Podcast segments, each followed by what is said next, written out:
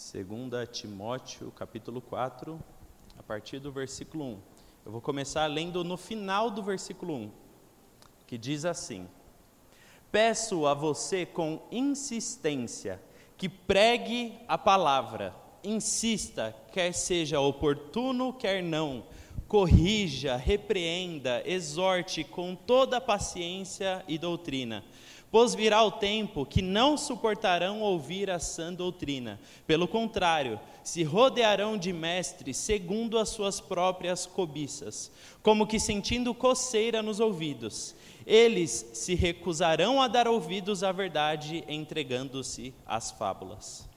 Espírito Santo, essa é a tua palavra, Deus.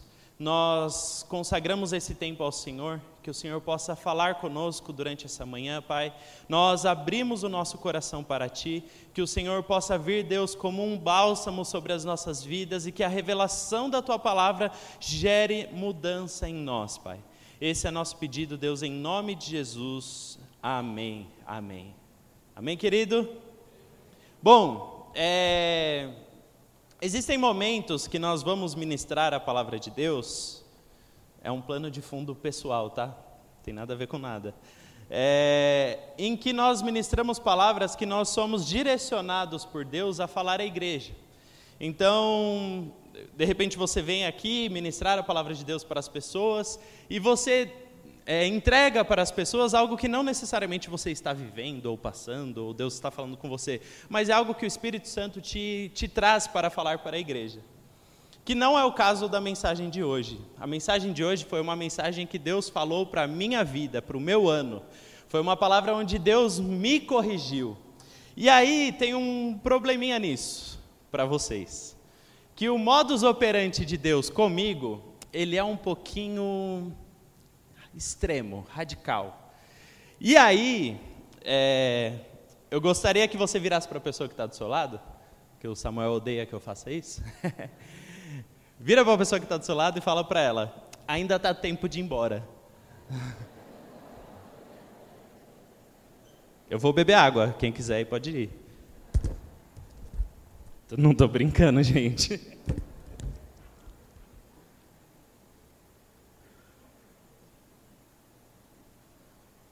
Ah, então ficaram. Ah, beleza. Então tá, mas só para ficar constado que eu avisei, tá bom? Podia ter ido embora. Bom, vamos lá. Esse texto aqui foi escrito por Paulo, o apóstolo Paulo, um dos principais líderes da igreja. E essa foi a última carta de Paulo à igreja. Na verdade, a seu discípulo Timóteo, mas nós já vamos explicar aqui. É, e nós precisamos entender a, a urgência que Paulo tem ao escrever essa carta. Porque quando você diz as suas últimas palavras em vida, Paulo ele tinha certeza que ele iria morrer nos próximos dias, meses ou anos. Ele sabia que a sua vida estava chegando ao fim. E ao saber disso, Paulo ele dá aqui um alerta, é o testamento de Paulo. É tudo que é de mais importante da sua vida, do seu legado, do seu chamado. Paulo ele está aqui escrevendo para o seu irmão na fé, seu filho na fé, na verdade, Timóteo. Existe um teólogo do século passado, presbiteriano, que certa vez disse: Essa é a mais pessoal das cartas pastorais. Como as últimas palavras que alguém profere são, em geral, as coisas são mais urgentes, mais importantes. O conteúdo dessa carta está regado de emoção e também vazado com um forte senso de urgência. O que Paulo está dizendo aqui para Timóteo tem urgência, é o mais importante que ele poderia falar para alguém. E em que momento está vivendo Paulo aqui ao escrever essa carta? Porque todas as vezes que você for ler a palavra de Deus, você precisa entender em que cenário aquela palavra acontece. Porque se não tirada de contexto, ela pode ser ensinada outra coisa, muito diferente daquilo que estava acontecendo. Paulo, ele já havia sido preso uma vez. É, quando a igreja começou e Paulo ele começou a plantar igrejas em vários lugares, na Galácia, na Macedônia, na Ásia Menor, e aí durante esse percurso, quando Paulo está pregando o Evangelho, tudo isso está escrito lá no livro de Atos. É, Paulo ele é preso em Jerusalém pelos judeus. Ele é preso por profanar a fé dos judeus. Ele é preso por ser um opositor aos judeus. E aí sendo preso nesse primeiro momento, ele é preso em Jerusalém, transferido para Cesareia e depois ele é enviado para Roma. Só que essa primeira prisão de Paulo, ela é muito tranquila. Como assim, Rafael? Ele tem direito de alugar uma casa e aí ele vai morar nessa casa durante dois anos, numa espécie de prisão domiciliar. E nessa prisão, Paulo ele poderia receber amigos, ele estava ali com os guardas. Era uma prisão extremamente confortável, vamos dizer assim, principalmente para aqueles tempos. E durante essa prisão, Paulo escreve o livro de Efésios, Filipenses, Colossenses e Filemão. Ele escreve durante essa primeira prisão dele. E aí, depois desse período, Paulo ele é solto e ele volta a pregar a palavra. Ele volta a ministrar o evangelho em muitos lugares. Existem historiadores que acreditam que Paulo chegou até a Espanha, quer dizer que Paulo já estava pregando para o mundo ocidental, implantando igrejas, fazendo discípulos.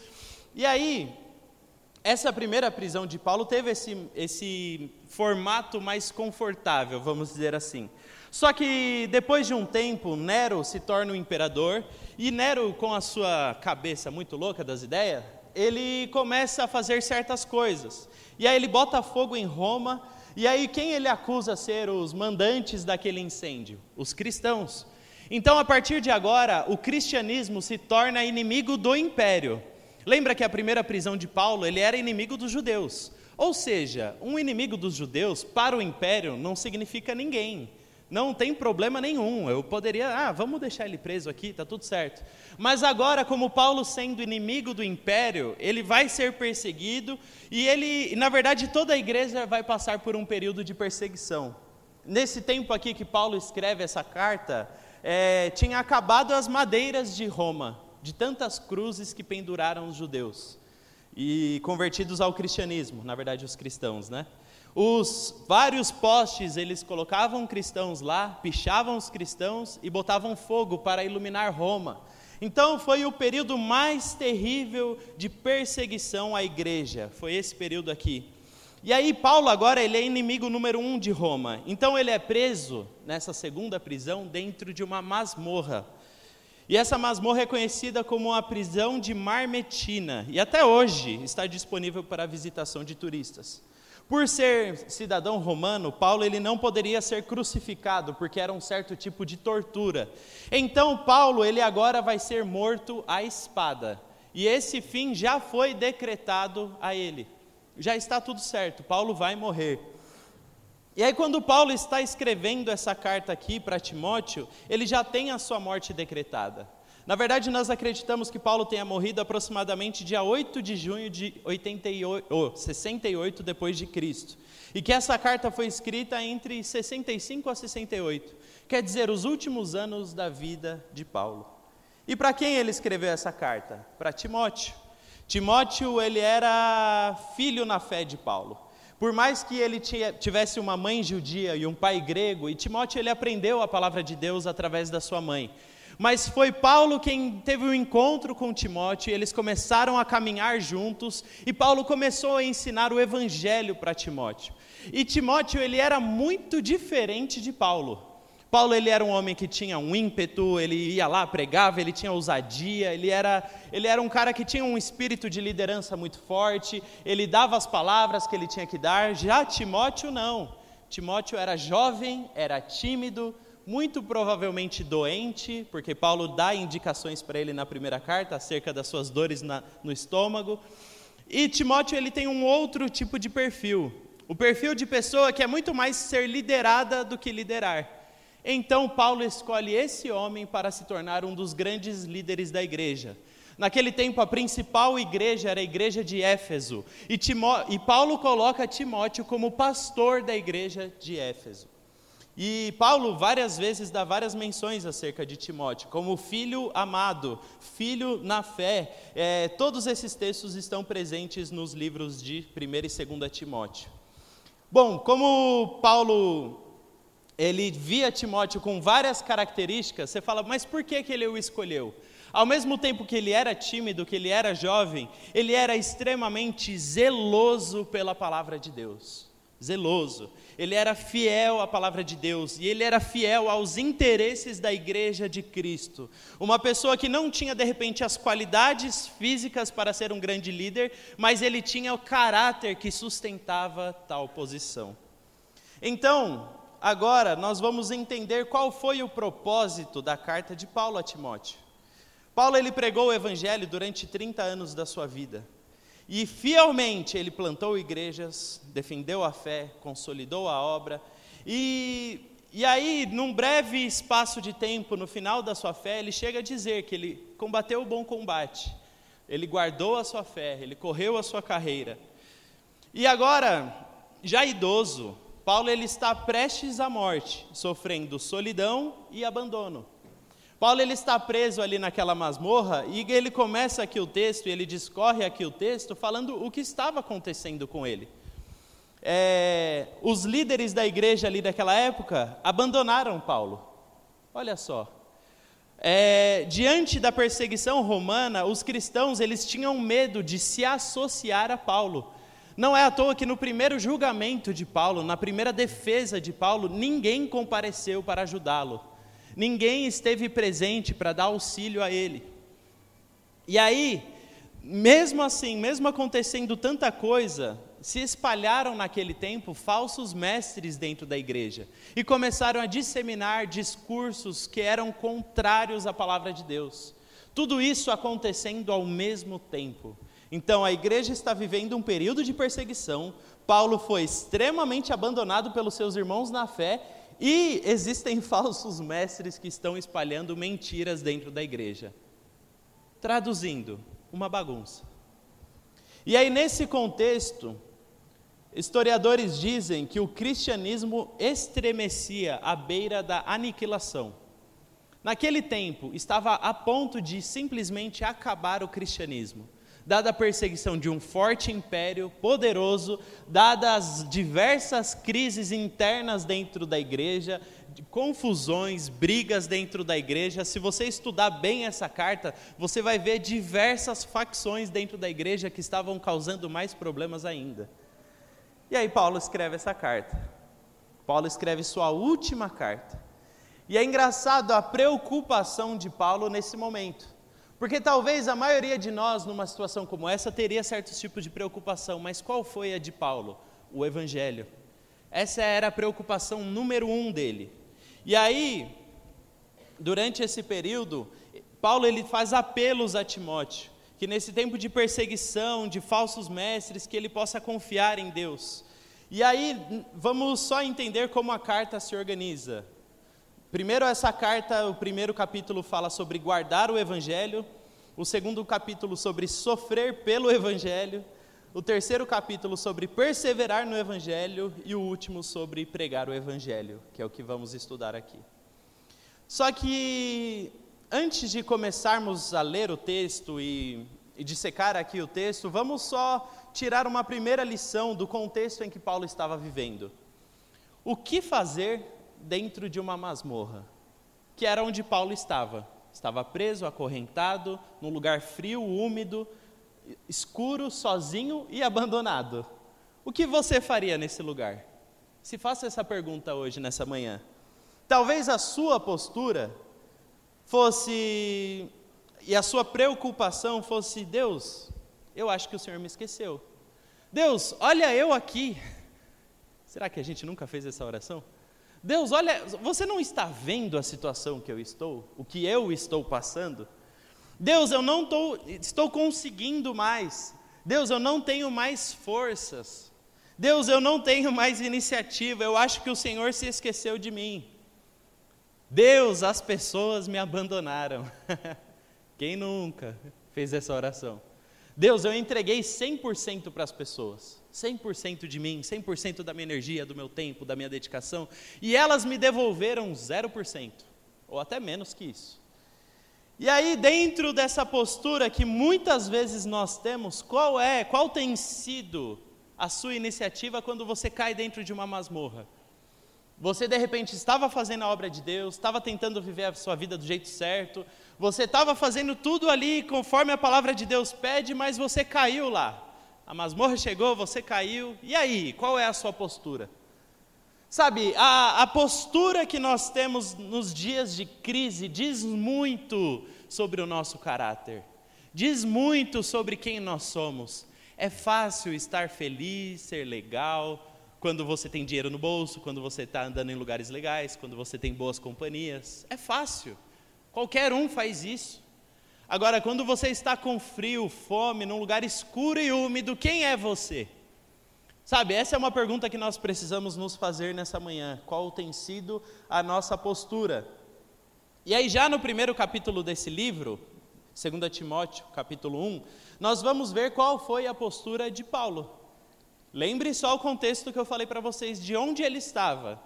E, e no versículo 6 do capítulo 1, ele diz assim: Por esta razão venho lembrar-lhe que reavive o dom de Deus que está em você pela imposição das minhas mãos. Porque Deus não nos deu o espírito de covardia, mas de poder e de amor e moderação. Portanto, não se envergonhe do testemunho de nosso Senhor, nem do seu prisioneiro que sou eu. Pelo contrário, participe comigo dos sofrimentos a favor do Evangelho segundo o poder de Deus. Paulo está na masmorra e a primeira palavra dele para Timóteo é: Olha, nós não somos covardes. Reavive em você o dom que Deus te deu. Olha, Timóteo, talvez você está desesperançoso porque a igreja está passando por um período de crise. Eu estou preso, está tudo dando errado, mas reavive a sua fé. Se anime, vai para cima, encare os problemas, encare as dificuldades. Não se deixe esmorecer pela crise. Querido, qual é a sua postura? Qual tem sido a nossa postura? Ele não tem vergonha do Evangelho, ele não tem vergonha daquilo que ele carrega. Até aqui o Evangelho só tem trazido dor e sofrimento a Paulo, e mesmo assim ele enxerga que vale a pena sofrer por isso. Vale a pena sofrer por, pelo Evangelho. E aí, a maneira como nós reagimos aos problemas mostra o tamanho do nosso Deus. Como assim, Rafael? Deus não muda de tamanho. Não, ele não muda, mas para você ele muda. A maneira como você enxerga Deus muda. Por exemplo, se durante as crises, as dificuldades, você se sente desesperado, angustiado, enxergando que não tem fim, é porque talvez o seu Deus seja pequeno. Rafael, isso é uma blasfêmia. Deus não é pequeno. Eu sei, querido, que ele não é. Mas para você, talvez ele é. Como você enxerga Deus? Qual é o tamanho do seu Deus? Agora, se o seu Deus durante a crise e a dificuldade é gigante, assim como o Deus de Paulo, é porque você entendeu que não importa quem seja o imperador, não importa o tamanho da crise, não importa as crises dentro da igreja, não importa as situações em que o país está se envolvendo, não importa. O meu Deus é maior e eu estou tranquilo. Essa é a postura de Paulo aqui. E aí, Paulo continua no capítulo 1, ainda no versículo 12: E por isso estou sofrendo essas coisas, mas não me envergonho, porque sei que em tudo tenho, tenho crido e estou certo que Ele é poderoso para guardar aquilo que me foi confiado até aquele dia. Paulo ele é confiante no Deus a quem ele serve. Paulo ele é confiante no tamanho do Deus dele. Paulo ele é confiante que ele é poderoso acima das circunstâncias para preservar a sua fé, para preservar a igreja. Paulo está confiante em uma situação onde não existe confiança. Por quê? Porque ele entendeu que é sobre Deus, é sobre ele e não é mais sobre mim. Querido, isso é um segredo tão profundo na nossa caminhada cristã. Quando a nossa identidade começa a se perder dentro daquilo que é Cristo. Porque nós temos as nossas prioridades, os nossos sonhos, nós temos, nós temos os nossos interesses, aquilo que queremos fazer, os nossos projetos, tudo isso nós temos mas quando se torna sobre Ele, sobre a palavra dele, sobre aquilo que é mais importante para Ele, nós nos esquecemos um pouquinho do nosso egoísmo pequeno e olhamos fixamente para Jesus. E aí tudo fica mais tranquilo. Certa vez João Batista disse: Convém que ele cresça e que eu diminua. convém que ele cresça.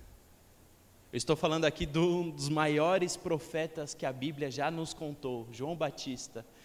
Quando Jesus Cristo apareceu, ele disse que ele cresça e que eu diminua. João Batista na crise entendeu quem era o seu Deus. Paulo na crise entendeu quem era o seu Deus. Você na crise, quem é o seu Deus? Essa pergunta eu te faço nessa manhã. Sabe, nós precisamos de ousadia da palavra de Deus. Nós precisamos cumprir a nossa missão. Nós precisamos ser legítimos, corretos, zelosos pela palavra de Deus. Porque existirá um tempo, e na verdade existe, já chegou, aonde as coisas estarão confusas, relativas.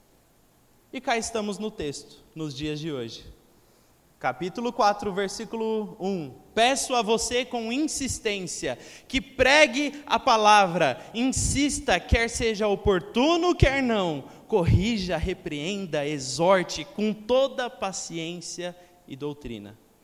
Paulo ele está aqui dando uma ordem a Timóteo: pregue a palavra. Ele está dando aqui, não é uma dica, um conselho, não é, olha Paulo, olha Timóteo, eu acho que seria muito interessante que você começasse a pregar mais a palavra. Não é isso, não é nesse tom. É uma afirmação, é uma ordem, é um comando. Pregue a palavra. Pregue, faça isso. Insista, quer seja oportuno, quer não, corrija, exorte. Paulo está aqui sendo enfático na sua ordem. Qual é a missão da igreja aqui? Pregar a palavra. Isso é uma missão clara, meu querido. Não existe, não tem como fugir disso aqui. E aí eu não, eu não posso pregar as minhas próprias palavras, eu não posso pregar aquilo que eu acredito, a minha filosofia pessoal. Eu tenho que pregar o quê? A palavra.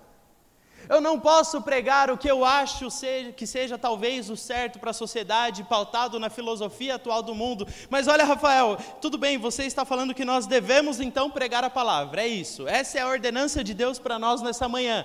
Mas no, eu tenho estudado um pouquinho sobre história, filosofia, sociologia, e eu tenho visto a evolução da sociedade e nós precisamos adequar certas coisas. Nós precisamos entender certas coisas, porque a palavra é um livro muito antigo, é um livro que aconteceu há milhares de anos atrás, que foi escrito, que na verdade nós nem sabemos se está tão certo ou não, se na Idade Média eles destruíram a Bíblia ou não. Ou seja, eu não preciso ser tão radical assim. Esse é o discurso. Querido, a vida na palavra de Deus para libertar, curar, para trazer ressurreição aos mortos, para te dar uma nova vida, para te dar esperança, está na Bíblia. A vida da palavra de Deus está na Bíblia, está em Jesus Cristo, e isso não muda com o tempo. Eu tenho que te dizer isso. Isso não altera com o tipo de sociedade que ela está incluída. Não altera. A Bíblia não altera por causa da sociedade. A sociedade deve viver uma mudança por causa da Bíblia. É diferente. É diferente. E aí o que acontece é que as pessoas hoje se envergonham do Evangelho, porque ele é retrógrado, porque ele é ultrapassado, porque ele prega o ódio. Não, meu querido, o Evangelho é a esperança do mundo. O Evangelho arranca pessoas das drogas. O Evangelho liberta, cura e restaura. Não tenha vergonha do Evangelho. Não tenha vergonha do Evangelho. Pelo amor de Deus. Quando você estava lá perdido, triste, angustiado, foi o Evangelho que te encontrou, foi o Evangelho que te deu um novo motivo de viver, foi o Evangelho que tirou todos os seus traumas, foi o Evangelho de Jesus Cristo que te deu uma nova esperança. Isso é esperança para o mundo. O Evangelho. Não tenha vergonha. Não tenha vergonha. E aí, mas Rafael, o que é então a palavra de Deus? Porque eu vi certos pastores nos ensinando que a palavra de Deus, na verdade, é Cristo.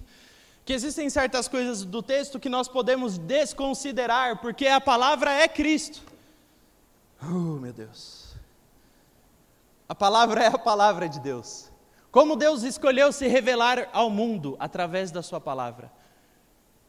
Se você estudar um pouquinho sobre o processo da Bíblia no mundo, você vai ver que é um milagre a palavra de Deus estar tão viva e pura nas nossas mãos nos dias de hoje.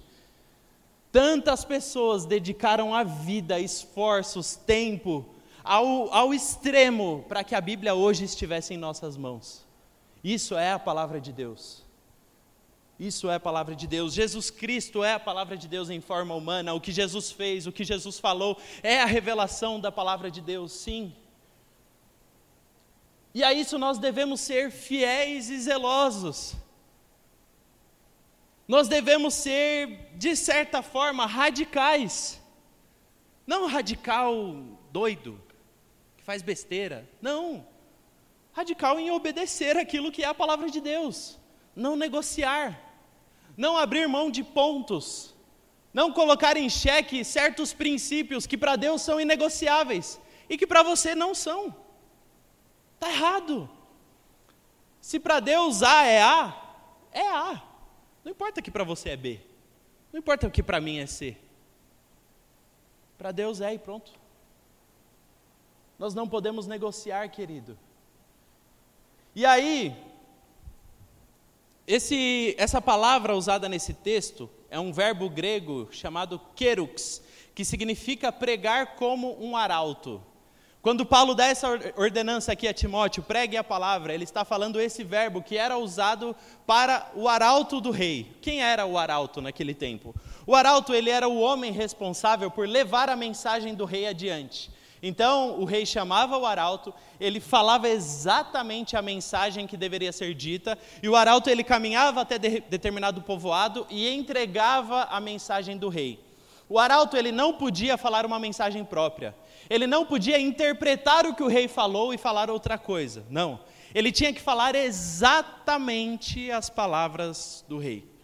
É isso que Paulo está falando para Timóteo. Pregue a palavra como um arauto, seja fiel à palavra, seja fiel a Jesus Cristo, seja fiel a tudo aquilo que ele colocou sobre as nossas vidas, seja fiel à palavra. Sabe, querido, nós precisamos ser fiéis à palavra de Deus e nós não podemos nos envergonhar em ministrar a palavra de Deus, em anunciar a palavra de Deus. Quantos homens entregaram a sua vida para isso? Quantas pessoas dedicaram a sua vida para isso, para que hoje nós tivéssemos essa palavra? Dedique você também a sua. E aí nós vamos às desculpas. Tá bom, Rafael, beleza. Tudo isso que você está falando é legal, mas o que é a pregação da palavra? Eu não sei muito bem. A pregação da palavra é a comunicação oral sobre a verdade da Bíblia. É isso. Isso é a pregação da palavra. É comunicar oralmente o que a Bíblia diz. Isso é a pregação da palavra, simples. Mas, Rafael, qual é o propósito disso? É salvar perdidos e fortalecer os salvos. Esse é o propósito da pregação da palavra. Salvar aqueles que estão perdidos e edificar, abençoar, consolar a vida dos salvos. Muitas vezes corrigir. Só que, Rafael, isso não é para mim. Beleza, você está aí me falando, mas isso você deveria estar ensinando para um grupo de pregadores, porque eles têm a missão de pregar a palavra, não eu. Eu trabalho de segunda a sexta, faço faculdade, tenho uma coisa para fazer da minha vida. Essa não é a minha obrigação, é a sua. Aí que você se engana, meu querido. Aí que você se engana. Salvar perdidos e fortalecer salvos é a missão de todo mundo dentro da igreja. Todo mundo. Deixa eu te fazer uma pergunta: no seu trabalho existem perdidos? Sim ou não? Quem que vai levar a palavra lá? O pastor Guilherme? Eu? Eu não estou lá? Você está lá. Quem deve pregar a palavra lá? Você. Você é a igreja de Cristo. Você faz parte do corpo de Cristo. Você carrega consigo a marca do Evangelho de Cristo a responsabilidade de levar o evangelho até lá é sua. Porque lá existem perdidos. E será que em tempos como hoje, olhar para o lado e ver pessoas que estão caminhando para o inferno não tem sido muito cômodo? Tá tranquilo? Ah, é, meu amigo está aqui do meu lado, ele trabalha comigo há 15 anos. Vida toda amarrada, briga com a esposa, trai a esposa, problema com os filhos, vive o inferno na terra. Mas eu não vou falar nada para ele. Ele que cuide da vida dele, eu cuido da minha. Ai, queridos. A função de levar o Evangelho de Deus para esse homem, para essa mulher, que de repente está passando na sua cabeça agora, enquanto eu estou falando, a responsabilidade é sua. O dever é seu, a missão é sua. Pregue a palavra, anuncie o Evangelho. Outra coisa, você conhece cristãos que estão passando por apuros, que precisam uma palavra de ânimo, de exortação, de correção? Você conhece alguém assim? Então, a missão é sua. Não é, ah, eu vou pegar um vídeo da internet e vou te mandar, irmão, para abençoar a sua vida. Às vezes sim, às vezes vai ter um vídeo lá que diz tudo o que está acontecendo na vida da pessoa, pode mandar, não é isso que eu estou falando. Mas existe algo em você que você pode entregar para essa pessoa e levar a palavra de Deus a essa pessoa. Pelo amor de Deus, irmão, pregue a palavra. Não tem desculpa. Não, Rafael, mas é que eu não conheço a palavra. Desculpa número dois. Eu não conheço. Tá bom, se você é novo aqui na fé, tudo bem. Você não tem obrigação de conhecer. Se você é novo, eu dou um conselho para você. Conte aquilo que está acontecendo na sua vida, porque é poderoso. Aquilo que você está experimentando em Cristo agora, se você está vindo na igreja dois, três, quatro meses, é poderoso porque você não entende muito bem, porque está acontecendo de uma maneira muito rápida, você nem consegue expressar necessariamente os sentimentos que estão passando, mas você vê dia a dia uma mudança acontecendo na sua vida. Fale isso por aí, que é maravilhoso. Agora, se você tem 10 anos de igreja, 20 anos de igreja, e não sabe nada da palavra, eu tenho uma péssima notícia para você. Você não ama a Deus. Você não ama a Deus. Nossa, Rafael, mas é. Como assim? Você está julgando o meu amor por Deus? Não estou julgando. Estou te dando um fato. Sabe por quê, meu querido? Quando eu começo a caminhar com alguém, à medida do tempo, eu começo a conhecer essa pessoa. Muito simples. Muito básico. É um conceito que é fácil de explicar. Por exemplo, Ô, oh, querido, tudo bom? Boa noite. Ô, oh, bom dia. É mania de falar noite. Qual que é seu nome, querido? Henrique. Gente, desculpa, Henrique, mas eu não o conheço. Eu não sei qual é o filme favorito do Henrique. Eu não sei o que ele gosta de fazer com lazer. Eu não sei no dia livre se ele gosta de ir para a praia, se ele gosta de ficar numa casa de campo, se ele gosta de ficar no sofá, se ele gosta de se escalar uma montanha.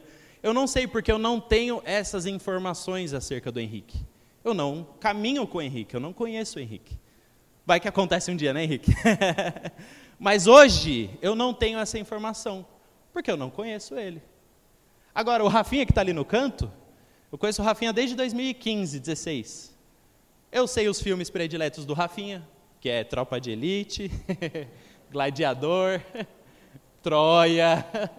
sei. Sei que o Rafinha, quando vai para uma casa de praia ou para uma casa com piscina, em vez de ficar na piscina nadando, ele fica no sofá assistindo filme. Uma pessoa peculiar. Sei que o Rafinha pode estar passando na TV o jogo 13 de Piracicaba contra Guaratinguetá. O Rafinha está na TV assistindo porque ele adora futebol.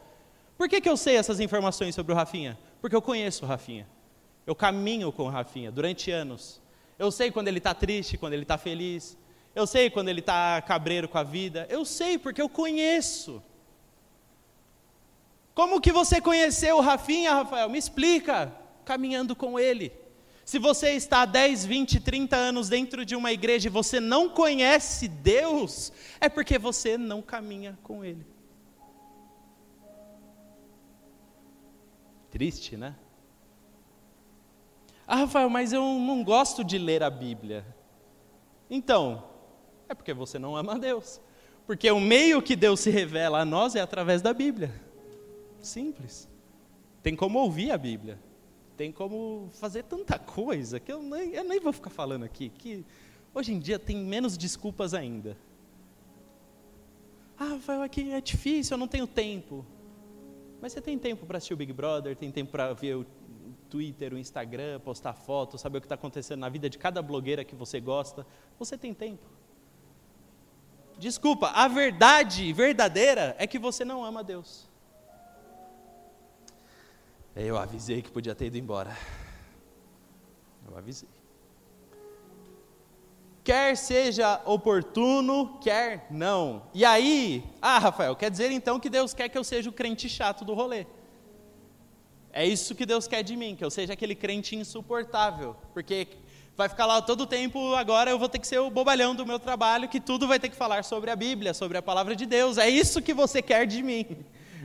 Calma, meu querido. Nós somos ensinados aqui nessa casa, nessa igreja, a no, que a nossa maior pregação é a nossa vida. E está perfeitamente correto. Não adianta nada você pregar para as pessoas, ficar lá enchendo o saco das pessoas, ó, oh, vai para a igreja, está indo para o inferno, não sei o quê, tudo errado, né?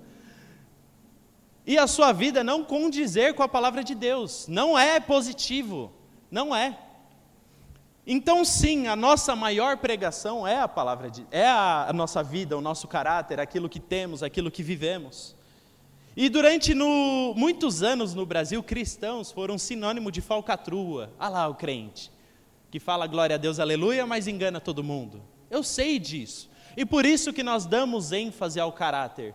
Porque realmente muitas pessoas não se preocupam nem um pouco com ele. Só que aí, e aí essas pessoas gostam de usar a frase, e aí a gente tem adequado essa frase, que nós precisamos pregar, se preciso, use palavras. Você já ouviu essa frase em algum lugar? Querido, mas aqui a base bíblica não é para grosseria ou para chatice, mas é sim um apelo contra a preguiça. É isso que Timóteo está falando aqui. Paulo está falando para Timóteo. Sabe por quê, meu querido? Se você entrar no seu ambiente de trabalho, se você começar a viver uma vida que agrada a Deus, entenda uma coisa: surgirão oportunidades para você levar a palavra de Deus para aquele lugar. Surgirão, elas vêm até você. É impressionante. Quem nunca esteve no ambiente de trabalho vivendo a sua vida tranquilamente, de repente alguém para para você e fala: Meu, o que, que tem de diferente na sua vida? O que, que acontece? Você não é igual a todo mundo. Você não fala igual a todo mundo. Querido, a bola está quicando. Aqui, ó, tá na sua frente para você pregar a palavra de Deus. Não foi você que chegou lá, goela abaixo da pessoa e ficou falando um monte de coisa. Foi ela que veio até você querendo saber o que existia dentro da sua vida. E aí, sabe o que nós devemos fazer com isso? Simplesmente abrir o evangelho que existe em nós. Simplesmente entregar para a pessoa aquilo que está vivo dentro de nós. É uma oportunidade. Ou, quando aquele seu amigo do trabalho estiver mal, ele vai lembrar de você, querido. Quantas vezes? Uma vez eu estava estudando no colégio e eu nem era tão crente naquela época, mas sempre fui da igreja, né? E aí, um amigo meu do colégio me zoava todo dia, porque eu era o crentinho. É, crentinho, é, irmão, não sei o quê, normal. Aí, teve um dia que ele teve um problema muito sério, que a gente estudava numa quebrada lá, né? E aí o moleque da quebrada brigou com ele, ele estava com medo de apanhar, tomar um apavoro, não sei o quê. Estava triste, estava mal, estava chorando. Quem que ele quis se aconselhar? Com o crentinho. E aí veio chorando para mim, ô oh, mano, ô oh, mano lá, não sei quem, falou que vai me pegar depois, está me ameaçando, por causa disso, disso, disso, por causa de zoeira. E se abriu. E eu que nem sabia muita coisa da palavra naquela época, Falei a palavra de Deus para ele. E depois daquele dia ele passou a me respeitar muito mais. Porque antes ele zoava da minha cara, mas depois, quando o calo apertou, ele precisou de mim. Querido, se eu fosse falar quantas vezes meu celular toca com pessoas que eu sei que é a crise que chegou. A crise chegou, oh querido, tudo bom, que saudade. Mas aí, quando nós temos a oportunidade, nós pregamos a palavra aguarde as oportunidades e agarre as oportunidades para representar Cristo nessa terra. Elas vão vir, elas vão surgir. E quando aparecerem, seja Cristo na vida das pessoas. Pregue a palavra. E o texto diz mais: corrija, repreenda, exorte com toda paciência e doutrina. E aí nós vamos falar sobre um ponto que particularmente é desconfortável para mim. Que é, se o meu irmãozinho do meu lado ama Deus, ama Jesus, e está acabando com a vida dele, é o meu papel Não é o papel do pastor, não é o papel do líder do grupo, não é o papel da pessoa que está lá do lado. É o meu papel abençoar, corrigir e exortar essa pessoa. Hum. Queridos, isso aqui se eu pudesse pular. que eu odeio confronto. Quem me conhece sabe. Odeio confronto. Se pudesse dar dinheiro para a pessoa e ela ficar bem, eu ia viver na miséria, porque eu ia gastar todo o meu dinheiro para fugir de confronto. Mas em Mateus 18,15 diz assim: Se o seu irmão pecar contra você, vá e repreenda-o em particular. Se ele ouvir, ganhou o seu irmão. Sabe qual é a pura verdade desse texto aqui? É que talvez nós não amamos a pessoa suficientemente para ir até ela e corrigi-la. Sabe, às vezes a nossa, nós deixarmos a pessoa de lado mostra uma indelicadeza com aquela pessoa. Mostra que nós não estamos nem aí se aquela pessoa está acabando com a vida dela, se ela está entrando numa vida de pecado, se ela está indo para o buraco, tanto faz. Pode ir. Não, querido, o papel da igreja é exortar, é corrigir, é ajudar, é ter amor, é ser paciente. Só que aí, beleza, Rafael, então você está dando carta branca para a gente sair corrigindo um ao outro aqui na igreja. Vixe. Sim. Mas o texto diz: corrija, repreenda, exorte com toda paciência e doutrina. Quer dizer que você corrige em amor. Não é, ô, oh, você é mó vacilão, hein? Já era, perdeu. Ô, oh, você, você também não faz nada direito. Já era, perdeu. Ô, oh, vem cá. Você não acha. Já era, perdeu. Como corrigir as pessoas? Como chegar até alguém? Como falar a palavra de Deus e fazer com que aquela pessoa mude? Com paciência e doutrina. Primeiro, o que você está corrigindo a pessoa é a Bíblia, de fato? Ou é o que você acha? A pessoa gosta de usar azul, você acha legal vermelho, e aí você vai lá corrigir a pessoa porque você acha que é vermelho e azul e não é, e briga com a pessoa por esse tipo de besteira. Porque olha, se eu pudesse falar, 70% das correções que acontecem dentro da igreja dos irmãos são coisas que não são nada relacionadas à palavra de Deus, princípios da palavra de Deus, o que está fazendo a gente ir para o céu ou não, princípios básicos, elementares da nossa fé. Nada a ver. A maioria é besteira dentro da igreja. A maioria é briguinha, porque, ah, eu queria que fosse desse jeito, eu queria que fosse daquele. e aí briga. Não. Nós corrigimos em amor, com paciência, na doutrina da palavra de Deus. Que é, querido, vem cá. Isso aqui não faz bem para você. Essa semana eu tive que corrigir uma pessoa. E eu odeio fazer isso, odeio muito. Mas, como eu disse, a palavra de Deus, ela precisa ser desconfortável. Ela precisa nos levar a fazer coisas que nós não queremos fazer. Tipo, corrigir uma pessoa. Odeio fazer isso. E aí, essa pessoa me mandou uma mensagem e eu tô com isso guardado há um tempo. E ela mandou uma mensagem e só para eu explicar para vocês, figurativamente, qual é o problema dessa pessoa. Vamos dizer que essa pessoa tem um propósito de Deus para a vida dela. E o propósito de Deus é que ela seja uma alpinista. Gente, é figurativo, tá? Só para vocês entenderem. Esse é o propósito de Deus para a vida dela, que ela seja uma alpinista profissional, sem corda. Já viu isso? Tem um documentário no Disney+, eu assisti essa semana, está na cabeça, aí eu tenho que usar. Se chama Free Solo. É um alpinista que ele escalou a montanha mais difícil do mundo sem corda. Tipo assim, os caras compararam a, a, aventura dele, é tipo assim, ele competiu uma Olimpíada concorrendo à medalha de ouro. Se ele ganha o ouro, ele sobrevive, se ele ganha prata, ele morre. Esse é o nível de dificuldade que é o que aquele cara fez.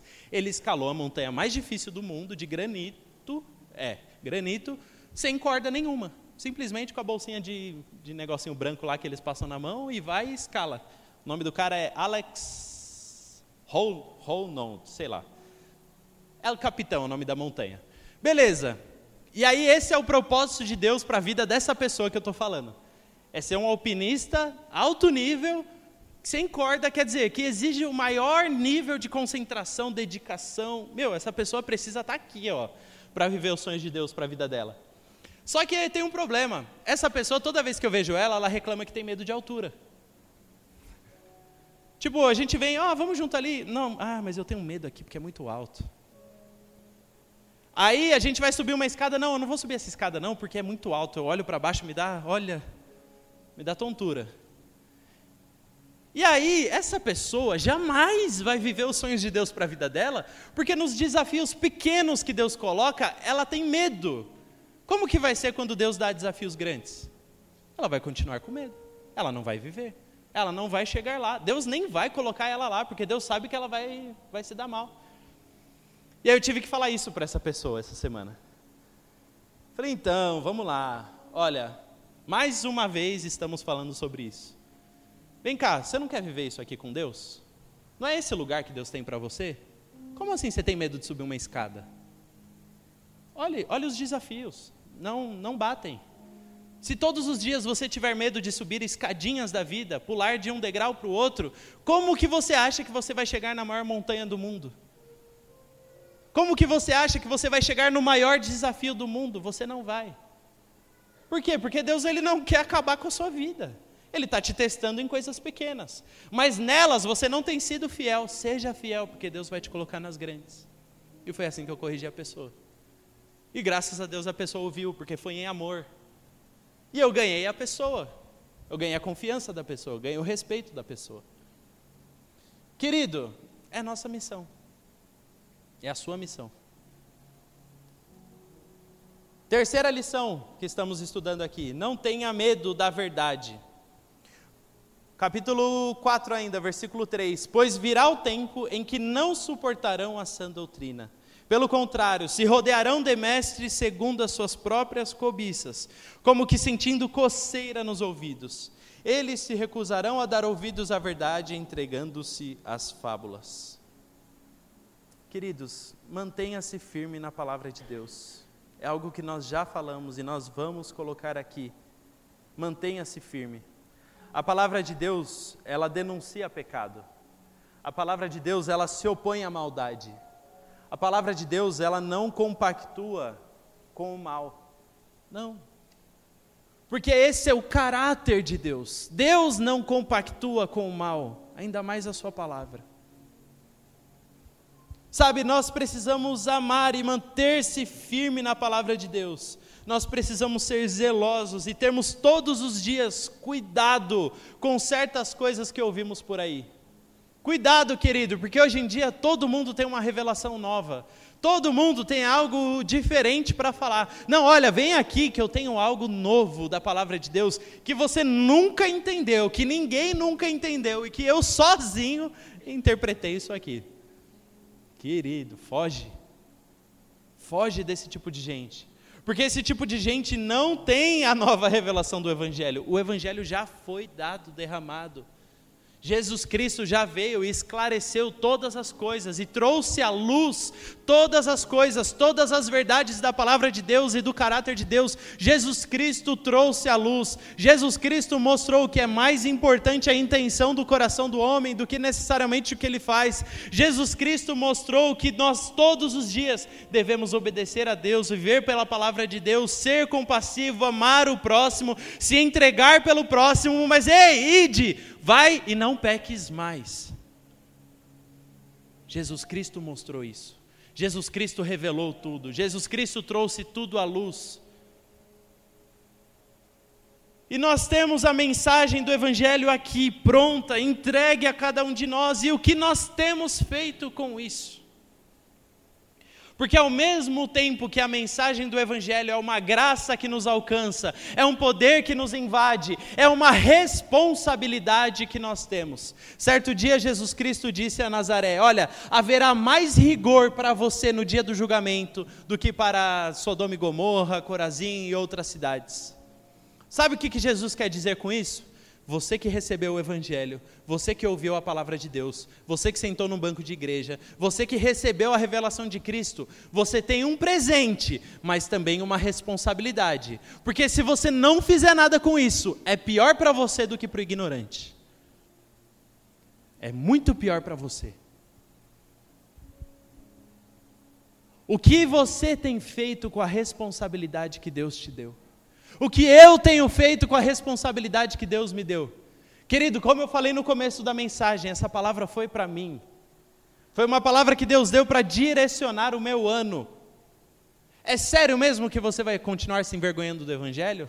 É sério mesmo que você vai deixar essa palavra dentro de você e não vai falar para as pessoas? É sério mesmo que você vai ser um covarde e vai deixar de tomar posturas e iniciativas para que o Evangelho de Deus chegue a mais uma pessoa? É sério? É sério que você vai deixar com que os problemas parem você, com que as crises parem você, com que as dificuldades parem você? É sério isso? É sério que você não vai sair do lugar? É sério que você não vai abrir mão de nada pelo Evangelho? É verdade que você vai ficar aí estacionado esperando que Jesus venha e salve a pessoa do meu lado. E eu estou aqui com o Evangelho, eu posso levar, eu posso entregar, e eu não estou fazendo nada. É sério isso? Querido, isso é urgente. Isso é para agora, vamos? Acorda para a vida. Acorda. Como que você tem vivido os seus dias? Para quem você tem vivido os seus dias? Por que você tem vivido os seus dias? Qual é o propósito da sua vida? Hoje Deus nos traz um chamado de urgência, que o mais importante não é o próximo carro que você vai comprar. O mais importante não é mobiliar sua casa ou não mobiliar. E gente, Deus cuida dos detalhes, Ele vai cuidar disso aí. Mas não é o mais importante, não é a prioridade. Prioridade é a sua irmã lá que você não fala há anos que está indo para o inferno, e você sabe, e não faz nada a respeito. É a pessoa que está no seu trabalho, que você convive há anos, que existe uma sede naquela pessoa por conhecer a Cristo, e você tem Cristo e você não dá para ela. Qual é a urgência que existe dentro de nós acerca da pregação da palavra de Deus? É urgente, é para agora como diz o texto, pregue a palavra. Igreja Amor e Movimento, pregue a palavra. Saiam daqui nessa manhã e preguem a palavra. Segunda, terça, quarta, quinta, sexta-feira, pregue a palavra. Insista, quer seja oportuno, quer não. Corrija, repreende, exorta com toda paciência e doutrina Pois virá o tempo, e eu não sei se vocês conseguem enxergar, esse tempo já chegou, aonde não suportarão ouvir a sã doutrina. Pelo contrário, se rodearão de mestres segundo as suas próprias cobiças, como que sentindo coceira nos ouvidos. E eles se recusarão a dar ouvidos à verdade, se entregando às fábulas. Esse tempo já chegou. Esse é o chamado de Deus para as nossas vidas. E o que nós temos feito? Querido, eu avisei que você podia ir embora. Porque a partir do momento que você ouve isso, eu estou entregando na sua mão uma responsabilidade. Eu tenho a minha. Eu já apanhei com isso aqui. Mas agora eu estou te entregando uma responsabilidade. Uma responsabilidade que é nossa, é da igreja, é minha, é sua. Nós precisamos ser atalaias de Cristo nessa terra nós precisamos, nós precisamos nos levantar nessa terra e anunciar o reino de Deus.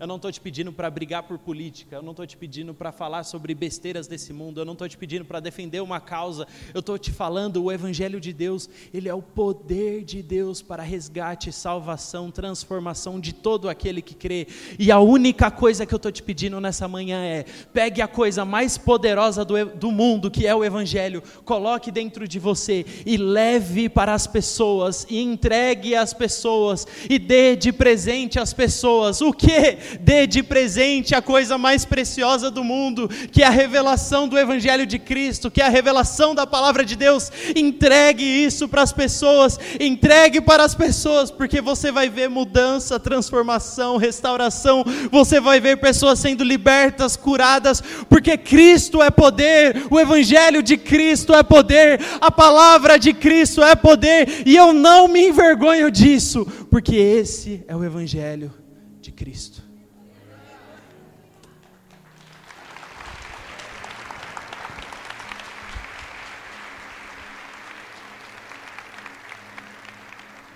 Fique de pé no seu lugar.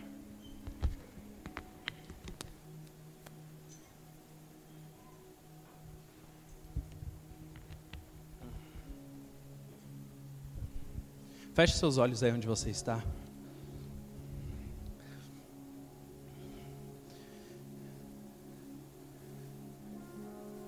Como eu disse, se você não quer aceitar essa tarefa, era melhor você ter ido embora. Porque a partir de agora existe uma responsabilidade nas nossas mãos.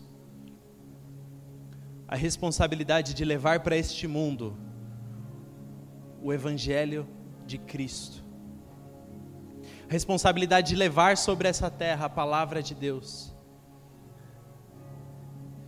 De nós sermos a boca de Deus nessa terra. A boca de Deus para os lugares onde existe desespero, medo e desesperança a boca de Deus para os lugares onde o diabo já dominou e já tem feito várias, vários problemas, várias confusões, já tem destruído.